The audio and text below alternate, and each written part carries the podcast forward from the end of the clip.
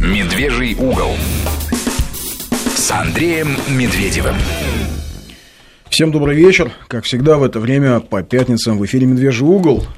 А финальный выпуск уходящего года в студии Андрей Медведев, Мария Фролова, Сергей Корнеевский. В гостях у нас политолог, главный редактор сайта политраши.ру Руслан Асташко. Приветствую. Да, здравствуйте. Вот с Русланом мы будем подводить итоги года уходящего, может быть, попрогнозируем, что у нас будет в следующем году. 5533 в начале сообщения слова «Весть» это для ваших смс-сообщений 8903 170 63 63 это наш WhatsApp а, портал. Номер. Вот так, очень красиво звучит. Ну, красиво я сказал, WhatsApp портал, вот мы журналисты такие, лишь бы какую-нибудь придумать формулировку красивенькую. Ну что, а, наверное, ярким событием уходящего года, тоже таким дембельским событием уходящего года, вот стала, э, в общем, высылка наших дипломатов из Соединенных Штатов и ответ Владимира Путина. Такой ответ в стиле... Дзюдо? В стиле дзюдо такой. Европа может подождать, пока русский царь удит рыбу. То есть не, не сросно русскому царю вот, вот в мелочах, вот, вот какой-то фигней заниматься. Это вот было этих... красиво. Вот, Руслан, как тебе кажется, вот как это вообще ощущается? Ну, мне главное понравилось, что сначала полдня все обсуждали вот это решение Обамы. Ну, понимаем, что это не совсем Обама стоит за этим решением, мягко говоря, да. А вот полдня все СМИ дискутировали, эксперты высказывались, уже МИД подготовил список ответных дипломатов, которых надо из э, Москвы выслать обратно. И тут такое вот, «А вот давайте пригласим детей на новогоднюю елку детей американских дипломатов, да и высылать мы никого не будем. Ведь говорил же он в свое время, они же на их место умных могут прислать. Да пусть работают. Про британских шпионов, ну, да? Какая разница? Да тут подходит под всех. Мы же понимаем, кто работает, как правило, в посольствах, и какие... А, вот если есть предприятие двойного назначения, то посольство в любой стране мира, любой страны стоит на первом месте по двойному назначению. И, и это вот нормально. Э, в, в Кабуле, знаете, американское посольство это прямо ярчайший пример того, а, как оно устроено, ну, предприятие база, да? двойного назначения. Да, там своя вертолетная площадка. Все там очень серьезно. Свои, э, свои ребята, которые охраняют периметр. Ну, там много чего своего. То есть и э, настолько э, становится очевидным, кто пытается рулить ситуацией в стране, а может быть и рулит. Не до конца, но тем не менее. Тут же вопрос еще в том, что Тефт фактически чемоданы собирает, да, и я так понимаю, что он не один их будет собирать, а тут хотели, чтобы мы их как бы выслали, а потом придут новые, а тут теперь придется американцам их самих вытаскивать отсюда и как-то объяснять все это дело а, публике. Интересно будет понаблюдать, но ход Владимира Владимировича, он, конечно, в своем стиле, мне кажется, он уже входит во вкус своей вот этой игры, которую он сам создает. И я думаю, следующий год э, по степени отжигания нашего президента на международной арене он будет не менее интересным, а может быть даже и более. А... Мне вообще это напомнило, знаете, вот сегодняшняя эта ситуация такая, ну, откровенно откровенно провокационная выходка уходящей администра... администрации американской, а, а, не только Обамы, а вообще, в общем, наверное, уходящих вместе с ним неоконсерваторов, которые составляли костяк его команды, и такой несколько снисходительный, слегка ироничный ответ а, Москвы, Кремля. Мне это напомнило, знаете что, переписку Ивана Грозного со шведским королем Юханом III, mm. где Иван Не Грозный, где вот Иван III, а где... А, в Твиттере переписка была? Да-да-да, почти. В Твиттере XVI века Иван Грозный он тогда бумажный был, знаете. Запустил. Да, запустил да. следующее. А если ты, взяв собачий рот, захочешь лаять для забавы, так кто твой холопский обычай? Тебе это честь? А нам, великим государем, и сноситься с тобой бесчестие. А лай тебе писать и того хуже. А перелаиваться с тобой горше того не бывает на этом свете. А если хочешь перелаиваться, так ты найди себе такого же холопа, какой ты сам холоп. Да с ним и перелаивайся. Троллинг 90 уровня. Да. да. Ну, в общем, в общем... Э... Похоже. Похоже. Похоже. А что касается уходящего года, с твоей точки зрения, Руслан, какие события ты бы выделил? Какие тебе кажутся наиболее яркими? Ну, на международной арене, э, понятное дело, это тренд поражений вот этого западного мира, который вдруг посчитал, что история закончилась, и они победили. Ну, они Ведь, справедливо э, считали, после распада Союза им казалось, что такая что все, история закончилась, и человечество достигло своего пика в плане политического развития. Да, все, либеральные ценности победили, а, революции возможны только цветные, только под их управлением, и на этом все. И мы как бы а, обрадовались в этом году, что история, оказывается, не закончилась, она вполне себе а, реальна в будущем, и мы можем ее создавать. И поражение вот этой э, части элит на американских выборах Брексит – это самые главные международные события, на мой взгляд, которые произошли на внутреннеполитической арене.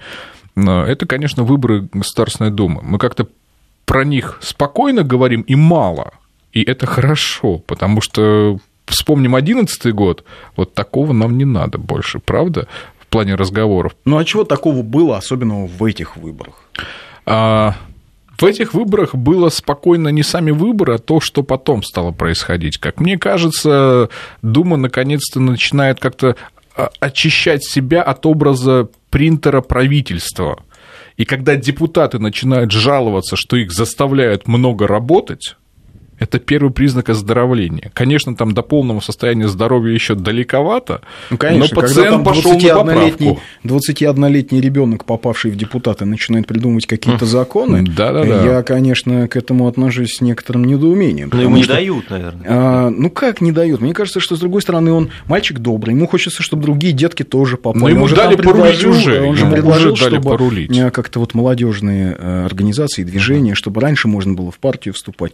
Ну это так бывает. Вы знаете, там ребенку подарили игрушку, а он хочет поделиться с друзьями. Это хорошо, лучше же поделиться, чем ну, не поделиться. Да, да, Но просто... эти трендовые заявления женщин-депутатов из КПРФ, что им надо домой мужей кормить и борщи варить, а оно как-то вот э, с позитивом, я смотрю. Дисцип... Э, первое, с чего начинается выздоровление, это с дисциплины. И э, я вижу, что в этом есть тренд улучшения. Конечно, там до совершенства еще далеко, и, наверное, предела этому нет, но мне кажется очевидно, что ситуация поменялась. Да? Но на фоне международных событий наши внутренние дела как-то кажутся не такими, что ли, значимыми и важными, потому что...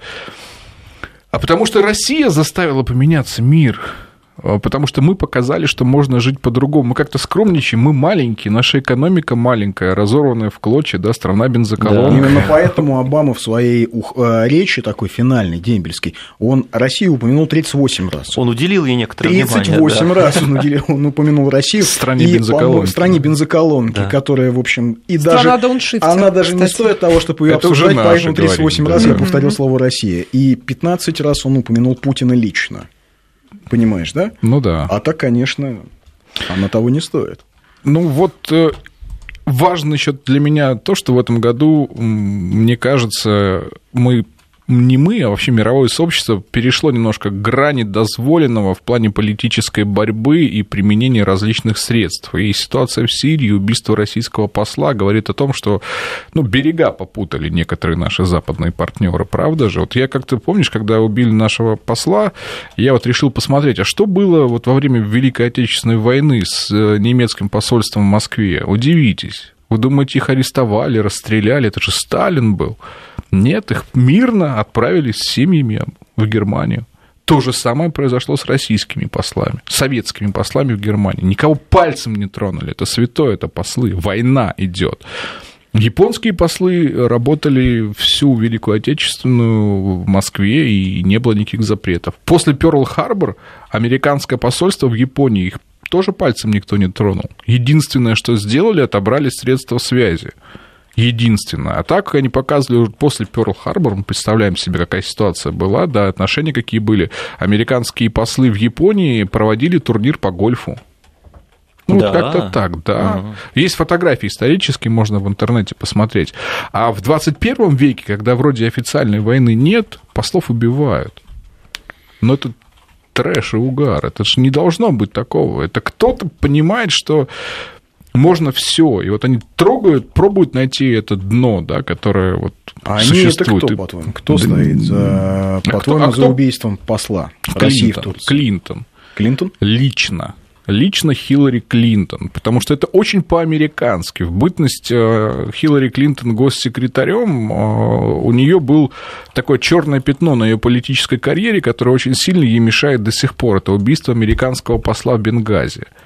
А, Если вы помните, да, то посла убили в городе, который не является столицей Ливии, да, и а, по мнению журналистов, которые проводили расследование с доказательствами за час до, до смерти, американский посол занимался тем, что организовал передачу ракет э, сирийским так называемым э, умеренным оппозиционерам. Там даже есть название турецкого корабля, на котором эти ракеты должны были перево- переводить. И делали вывод, что переговоры прошли не очень удачно. А знаете, какая причина? Вот Клинтон же наверняка задавали вопрос, а, а что посол делал в Бенгази? Что он ответил, знаете? Нет. Открывал культурный центр в городе, который не так давно захватили радикальные исламисты во время войны с Каддафи. Нормально так посла она отправила открыть культурный центр в городе. Вот, Ну, Ты же понимаешь, что это было некое прикрытие. да, ну, да, за это ее критиковали все, и никто в Конгрессе не воспринял это, это в Конгрессе, она так объясняла. Это серьезно, к этому относились своеобразно. И для нее очень важно было для Путина создать э, русское Бенгази.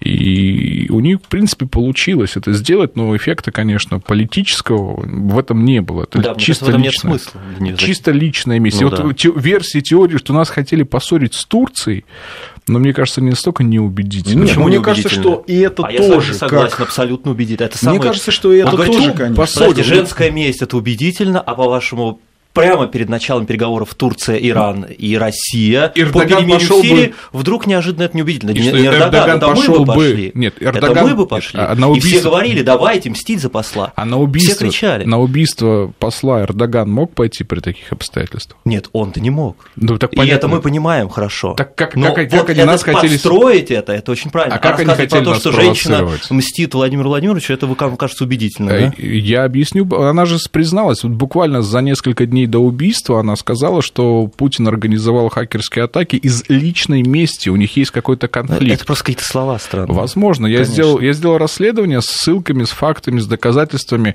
Понятное дело, что прямую связь доказать невозможно, и мы правды не узнаем, может быть, наши дети узнают, когда вскроются секретные э, документы от ЦРУ, например. Но я просто сделал цепочку фактов, и пусть люди делают выводы сами. Ну, Версия Клинтон очень Клинтон, но а, то, что неоконсерваторы, безусловно, Да. а, взбешены Да. тем, что они потеряли свои позиции с э, э, приходом Трампа. И дело даже не в том, что они потеряли позиции в политике. Дело в том, что они потеряли свои позиции в том, что касается э, способа заработка. То есть у них же, в общем, простой способ заработка. Начать где-нибудь войну, страну раздербанить, заработать. А с Трампом похоже, что это не, не, А не до республиканцы же так зарабатывали как раз на Ираке. Думаешь, Да, Трампу не даст? Да, но, даст, э, даст, и, ну. и даст. Я думаю, что вот мы будем, наверное, говорить о прогнозах на 2017 год, и я лично прогнозирую, что будет большой конфликт с Ираном, и просто, ну... Ну, раз уж мы Трамп заговорили, тогда уж и да, за- заговорил, Трамп еще об этом заговорил, и э, для него это хороший выход, потому что, во-первых, никуда не, ден- не- не денутся ястребы в- и в Пентагоне, и в Конгрессе, и люди, которые на этом строили бизнес, и военно-промышленный комплекс живет за этого, им нужна горячая точка, Да, и структуру очень- экономики одномоментно не Конечно, изменить. А Иран что очень касается удобно. неоконсерваторов или республиканцев, вопрос, кто зарабатывает деньги? Ты имеешь в виду персоналей? Да. Мгм. Ушла Клинтон, ушла, значит, та команда, которая э, когда-то была вместе с Бушем, которая отчасти была с Обамой. Вот, то есть, непосредственно эта команда теряет э, способ э, заработка. Но они, они же не делись никуда. на финансах Они не делись никуда. Нет, они останутся. Они потеряли часть власти, часть влияния, важную часть, но далеко не все. Но мне еще кажется, что важный итог года, конечно, может быть, не согласишься, а такое довольно массовое разочарование в неолиберальных ценностях. И это не только выборы Трампа, это и то усиление правых настроений консервативных настроений, которые мы видим во Франции. И результаты наших выборов и партии либерального толка, которую показали, да, это в том числе. Ну и в России тоже. В России тоже, потому что э, в России, так вот мы здесь недавно вспоминали с Петром Акоповым, э, с политологом, пятилетие было как раз вот этой белой зимы. Ну, бело- послушайте, как раз правые движения. партии в либеральные партии по всему миру усиливаются, а у нас нет. У нас, наоборот, идет левый тренд. больше сильное государство, мы хотим. После выборов в США, да. когда республиканцы да. и демократы переплелись настолько, что бывший демократ Но Трамп... нельзя сказать, что это левые силы побеждают. Как раз-таки Трамп, он сторонник правой, сильного государства, но малого вмешательства в экономику. А у нас все наоборот.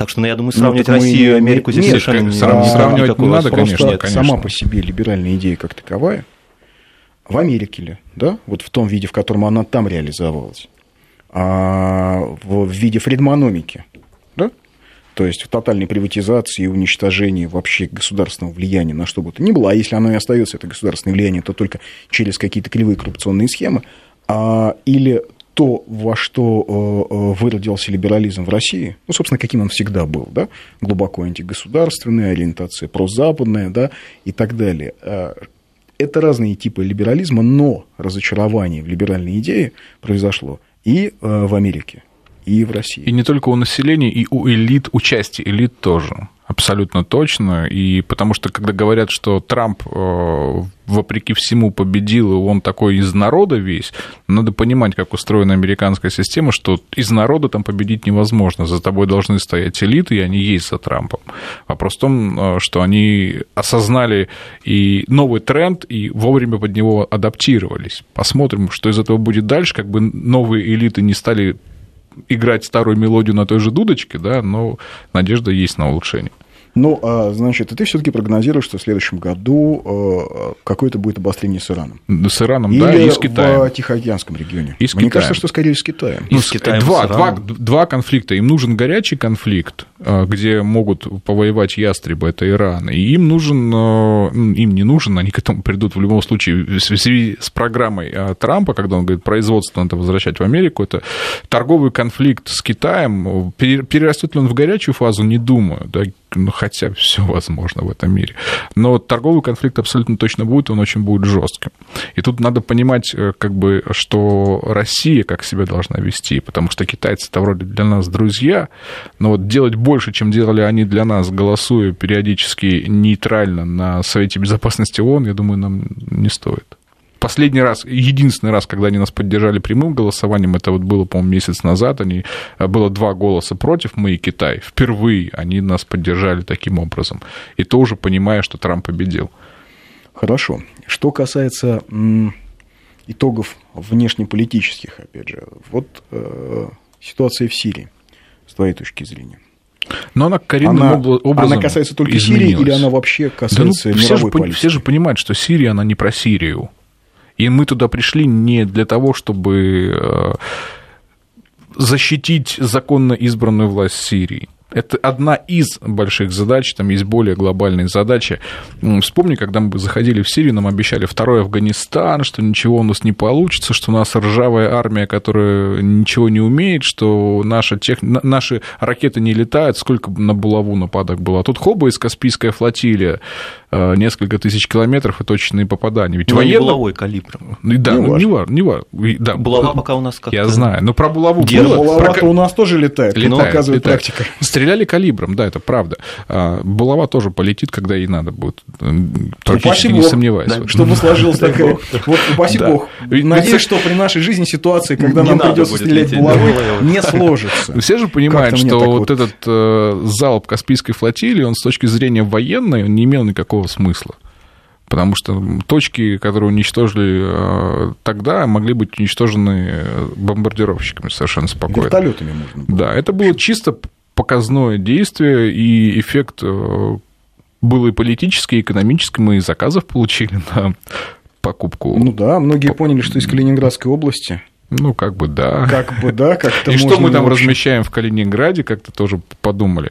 Поэтому, конечно, это не только Сирия. И результаты э, есть. Конечно, сирийская армия нас подводит ну, будем откровенными и честными. Ну, когда мы сама туда, себя подводит. Когда мы, ну да, когда мы туда э, решили войти и помочь, все-таки у нашего штаба, я так понимаю, было немножко другое представление о мощи, реальной мощи сирийской армии. Они рассчитывали на какую-то адекватную военную поддержку. Но ситуация с Пальмирой, когда отбили обратно, показывает, что воевать там, мягко говоря, мало кто может. Если бы не помощь Ирана и добровольцев из Ирана, то ситуация была бы очень сложная. Но э, тем оно и важнее, что несмотря на все эти реальные сложности, успехи есть. Успехи значимые, успехи важные, и успехи, которые признают, наверное, все во всем мире, хотя не все публично. Мне кажется, еще важный итог этого года то, что, знаете, ведь когда в весной 2014 года вводили санкции против России, не очень было понятно, да, наверное, даже зачастую для руководства страны, чем все кончится. Не было понятно, да, выдержат ли элиты. Ведь э, что касается экономики, сразу было очевидно. Ну, что экономика? Мы 90-е прожили, что нас вот этим-то пугать? А, но был большой вопрос, а как бизнес, а как элиты? В общем, бизнес у нас в России такой в большинстве своем довольно западно ориентированный, э, первую очередь идеологически. Ну, поэтому и, и били в эту точку как раз. Да, да, и вот что касается происходящего сегодня, да, наверное, можно уже сказать, наверное, можно сделать вывод, что в этом противостоянии, которое длилось два года, все-таки Россия а, Запад победила ну, может быть, не победила, не а победила. выстояла, выстояла точно. точно. Выстояла То точно. То есть свой Сталинград идеологически мы да. уже прошли. И тут, что важно, мы говорили о возможном конфликте торговом с Китаем, и ведь это будет мировой кризис, который коснется все страны, коснутся абсолютно все экономики, пострадают, а мы к этому, в принципе, уже максимально подготовлены вот более жестких условий, чем есть сейчас, представить для российской экономики а достаточно в чем сложно. Этот конфликт, я не понимаю, торговый конфликт с Китаем. Американцы перестанут покупать китайское? Да. Но это же, по-моему, там сколько, 70% да. со всего, что есть в Америке. Это, это программа Китай. Трампа. Э, а она невыполнима, и он это знает, он это не будет делать. Будут. Ну, а, из-за, в это вкладывать. Конечно, полностью не он получится и не больше быстро. рабочих мест, чем приобретет. Это а, ему уже объяснили будет он это делать, но я так думаю, что там будет попытка повторить сценарий 85 года с курсом э, иены в Японии, когда они будут делать все, чтобы э, китайская валюта выросла в цене. Но китайцы знают эту а историю. Китайцы, конечно, они знают. не будут это Они делать. готовятся да. уже. Нет. И китайцы готовятся, ну, там китайские политические регулирование... элиты несовершенно тоже, знаете. Да. Ну, будет конфликт в любом случае. Вопрос в том, насколько у Трампа хватит смелости этот конфликт обострить и во что он выльется. Но уже все понимают, что конфликт неизбежен. И отсюда японцы, которые первое, что сделали с политической точки зрения, это отправили к Трампу миллиардера, который вложил э, в проект 50 миллиардов долларов от э, крупнейшего японского оператора в проект внутри Америки. И второе, что сделали японцы, это побежали в Россию договариваться по поводу Курилы, встретили Владимира Путина, Синзабы встретил у себя на родине, что для Японии является высшей степенью а, доверия и высшей степенью принятия иностранного гостя. Я вот смотрю, важно. время у нас. Mm. Не пора ли нам прерваться на новости, или у нас есть еще сколько-то секунд? Есть еще. Наверное, минутка еще вот, есть. наверное, еще минутка у нас да. есть, да. А, ну, а вот не будем мы, наверное, посвящать Нет, эту минуту. А мы будем... проанонсируем, о чем мы будем говорить следующие полчаса, да, наверное. А вот что уже, мы еще можем придумать. А... На самом деле много о чем есть поговорить, и идеологические вещи очень важные, которые мы сегодня еще не обсуждали, потому что уходящий год лично, мне кажется, запомнился тем, что мы начали признавать своих героев мы начали видеть их, мы начали об этом говорить. Э, и это очень важно с идеологической точки зрения. Мы а начали... вот сейчас мы прервемся на новости. А в гостях у нас Руслана Асташко. Это «Медвежий угол», 5533. В начале сообщения слово «Вести», 8903 170 63 63. Это наш WhatsApp. Продолжаем наш разговор с Русланом Асташко. Мы начали ты, э, мы начали говорить о том, что этот был год, уходящий год, стал годом возвращения героев героев. Они были всегда. Да, мы начали просто замечать. мы их начали снова, наверное, замечать, снова начали их считать героями, снова начали а, задавать себе эту планку. Да? То есть у нас снова возник тот самый нравственный ориентир, который был, скажем, в годы СССР. Ну да, потому что много случаев было в этом году, когда я общался с людьми, и они говорят, что детям своим они рассказывают о новых героях, о Арсении Павлове Мотороле, да, к которому можно относиться совершенно по-разному, но для большинства людей, которые переживают за то, что происходит на Донбассе, это герой о Магомеде Нурбаг... Нурбагандеве, да, который, Нурбагандове, да. Нурбагандове, который э, «Работайте, братья» — это вообще, наверное, фраза этого года. Ну, вот так, если посмотреть по соцсетям, то как она разошлась. Э, Елизавета Глинка, и, к сожалению, вот я перечислил трех героев, которые которых не стало в этом году. И я вот в последнее время говорю такую вещь, что погибают герои, но их от этого не должно становиться меньше. На их место должны приходить еще больше. Их подвиг должен вдохновлять людей на то, чтобы они занимались э, добрыми делами, полезными для нашей страны. И ты же знаешь, как на Елизавету Глинку, сколько на нее было давления, когда она решила оказать помощь детям Донбасса. Да. Как, как начали те люди, которые ее восхваляли, скажем так, либералы, да, в кавычках, а потом резко начали ее критиковать за это. Как э, героев среди журналистов как много оказалось. Просто вот э, люди, которые вот в Алеппо, да, наши ребята работают. Да вот сейчас они работают да, в Алеппо. Вот прямо там. здесь, вот, вот мы здесь сидим, а, а вот наша команда Вестевская сейчас, Рубен Миробов, Стас. Причем большая команда. Да, Стас Редикульцев. Вот. Они там. Мы часто говорим о гибридных войнах, которые, наверное, тоже этот год подарил нам такое определение в широком смысле слова, и это стали обсуждать вполне серьезно. Но а, когда мы обсуждаем Сирию, Алеппо, в частности, и нас обвиняют в том, что бомбардировки мирного населения, там русские бомбят всех подряд, там девочки, мальчики, дети погибшие. Задайте вопрос, вот просто задумайтесь, сколько съемочных групп американских телеканалов работает в Алеппо? Кто знает? Ну, ноль, я думаю. Ноль. Правильный ответ. Ноль. Конечно.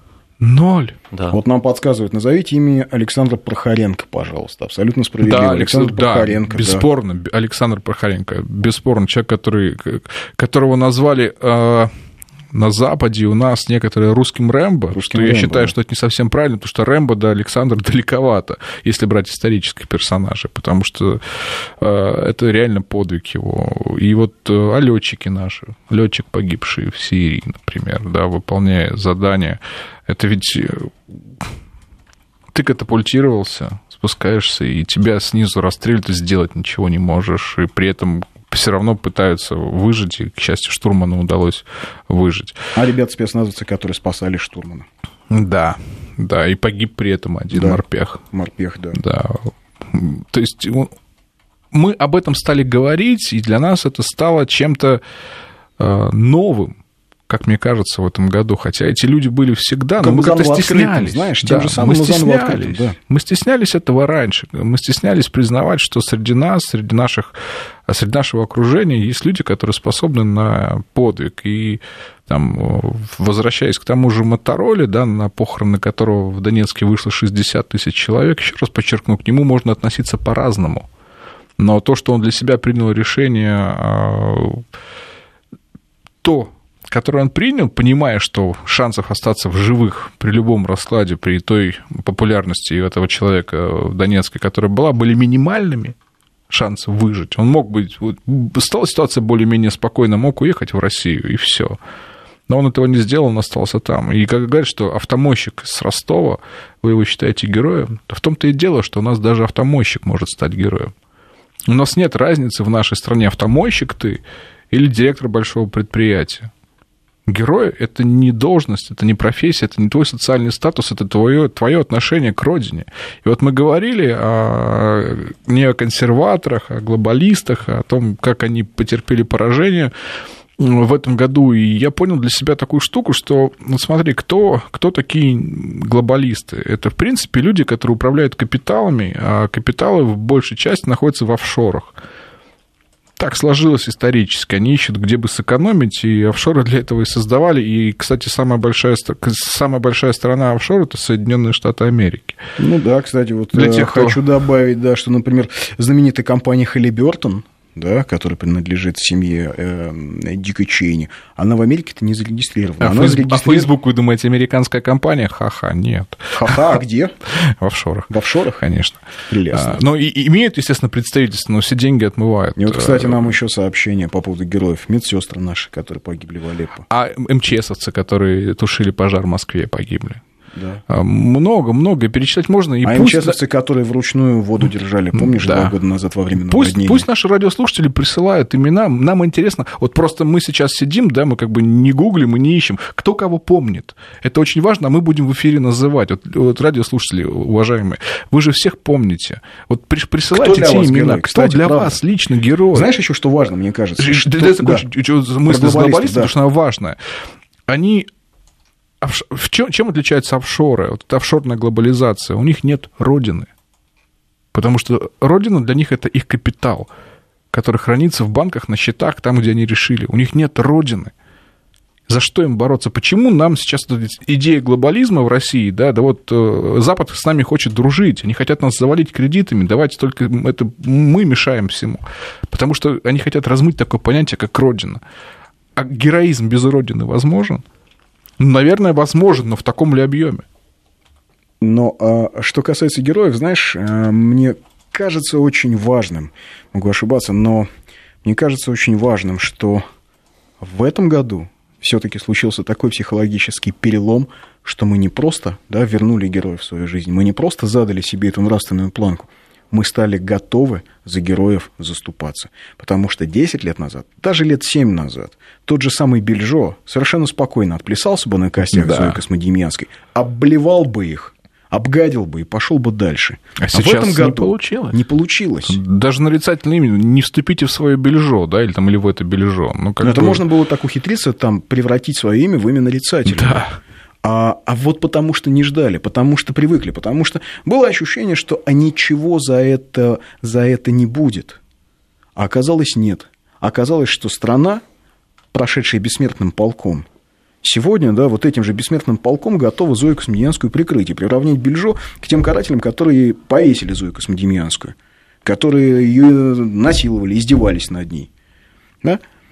И вот, Но у нас прос- же два мира, получается, потому что в том мире, где Бельжо живет, там это все нормально Ну, воспринимается. разве это мир? Это ад какой-то. Ну, часть вот этого вот общества, Ну, это- которое, это да. называется ад. Да, Ну, а есть вот- часть, которая, да, вот так воспринимает. Но это всегда было. Когда появилась эта тема с Бельжо, его нападками на Зою Космодемьянскую, я выпустил статью, где проанализировал последний тренд, когда э, в западных СМИ пошла большая информация, что Россия – это страна фейковых новостей. Было очень много, прямо вот если проанализировать западную прессу, у нас как-то это так краем прошло, мы на это не обратили внимания, но это, мне кажется, очень важная часть. Нас пытались убедить в том, что вообще Россия – это страна фейк, что у нас фейковые новости, фейковые события, фейковые победы, э, фейковые герои.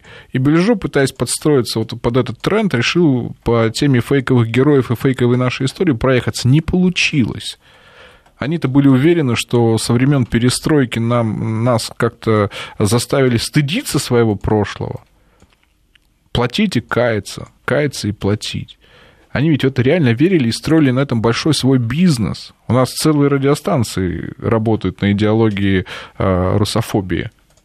Как э, программы, красиво сказал наш министр культуры Рашка Говняшка. Вот. Я ци- Ну. цитирую, простите, да? Ну да, и целые средства массовой информации у нас э, только и тем и занимаются, что как бы что негативного про нас рассказать. Я не говорю, что этого быть не должно. Конечно, мы должны критиковать себя, но когда вся концепция средства массовой информации строится только на том, чтобы э, свою страну унижать, оскорблять, находить только минусы, то это, мне кажется, не очень правильно, не очень корректно. Как-то пусть Ну вот про героев, цветов, да? да, про героев э, пишут. э, парень, вызвавший огонь на себя. Это Александр Прохор- Прохоренко. Александр Прохоренко. Вертолетчики в Сирии.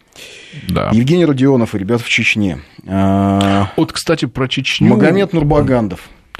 А, убийство медсестер. Евгений Поддубный. Да. А знаете, да. кто написал вот первое сообщение про медсестер в Алеппо? Это наш слушатель с Украины. Ого. Вот так вот. Да есть там, там не все Э, Нет, а нам заразились регулярно, этим нет, вирусом. нам регулярно не пишут все. люди с Украины. Я регулярно общаюсь с таким антифашистским подпольем украинским, с ребятами. В общем, в Фейсбуке мы переписываемся. И Вот когда... извините, Юля Король, спасавшая других детей Да, во время да. э, Когда трагедии на... про Чечню сказали, озере. мне э, вспомнилось, я учился, заканчивал факультет оперативно-розыскной деятельности пограничного института в Москве, и многие из наших ребят, они сейчас э, в спецподразделениях, и в этом году у моего однокурсника погиб человек, который пришел ему на смену по должности, и он погиб в Чечне во время проведения спецоперации. И, к сожалению, мы очень многих героев не знаем ввиду того, что многие спецоперации проходят под грифом «секретно», и мы просто в сводках проходят, прошла спецоперация, один ранен, один убит.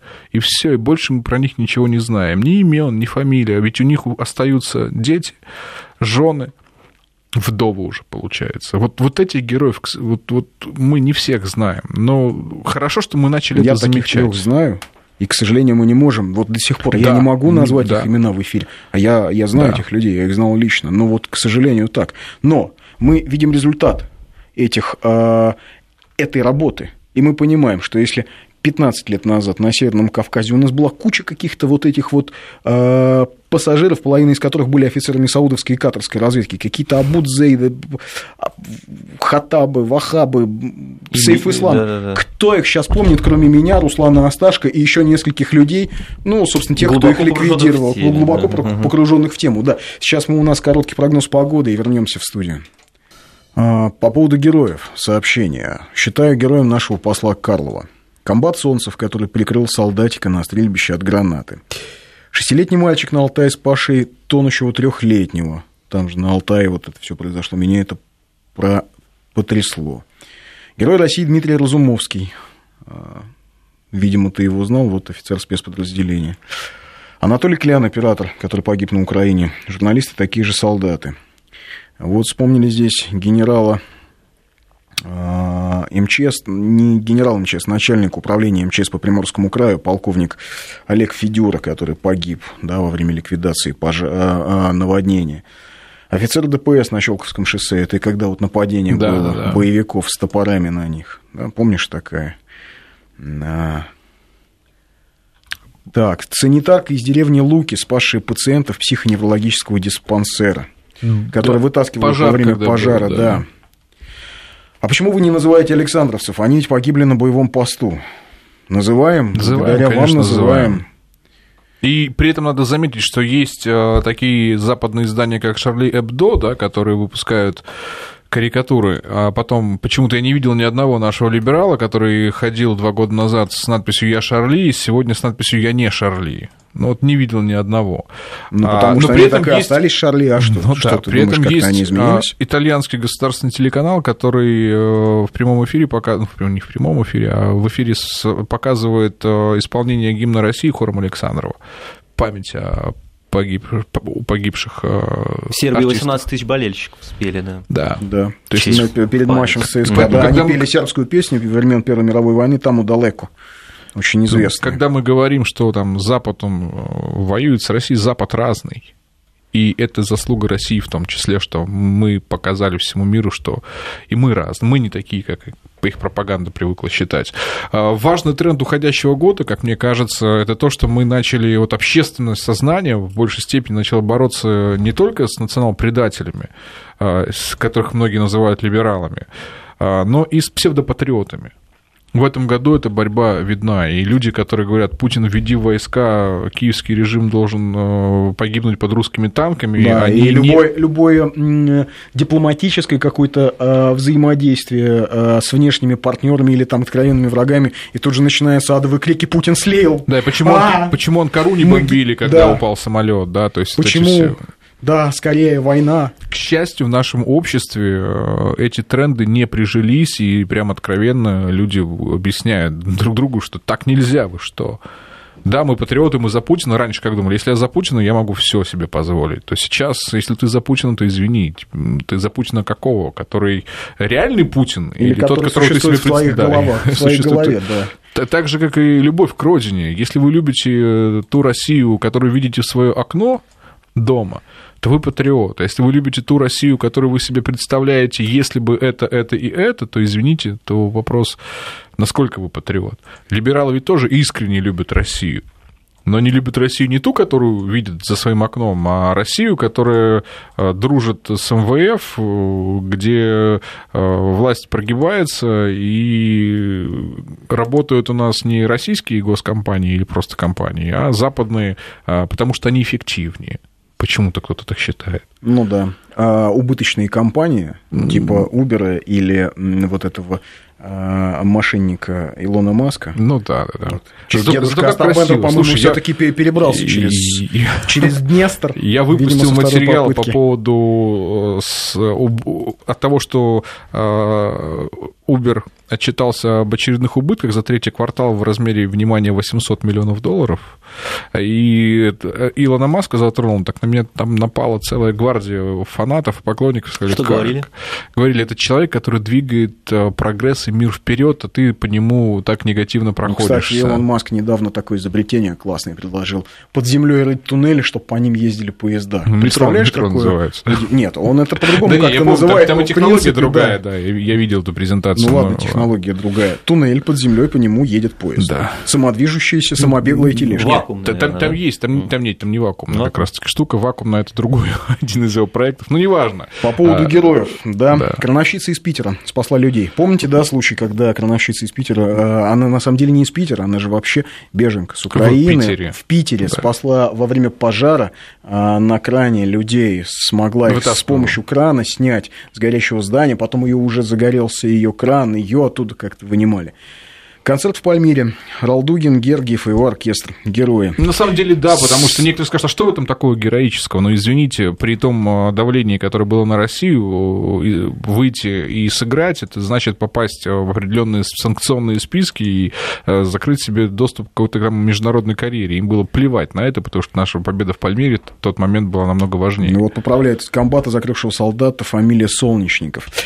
Сообщение из Соединенных Штатов. Наш батюшка в, цер... в церкви в Сакраменто, это Калифорния, часто в молитвах упоминает погибших российских воинов в этом году. Стараемся детям объяснить, кто это и за что погибли. Вот это важно, что детям рассказывают про героев, потому что дети должны равняться на героев. Мы, мы когда росли в советские времена, некоторые из нас, да, большая часть, наверное, э, Полковник Галицкий, погибший в, в Алеппо, вот тоже да. сообщение. А я считаю героем десятиклассника, который изобрел компьютерную мышь для ног, для своего безрукого друга.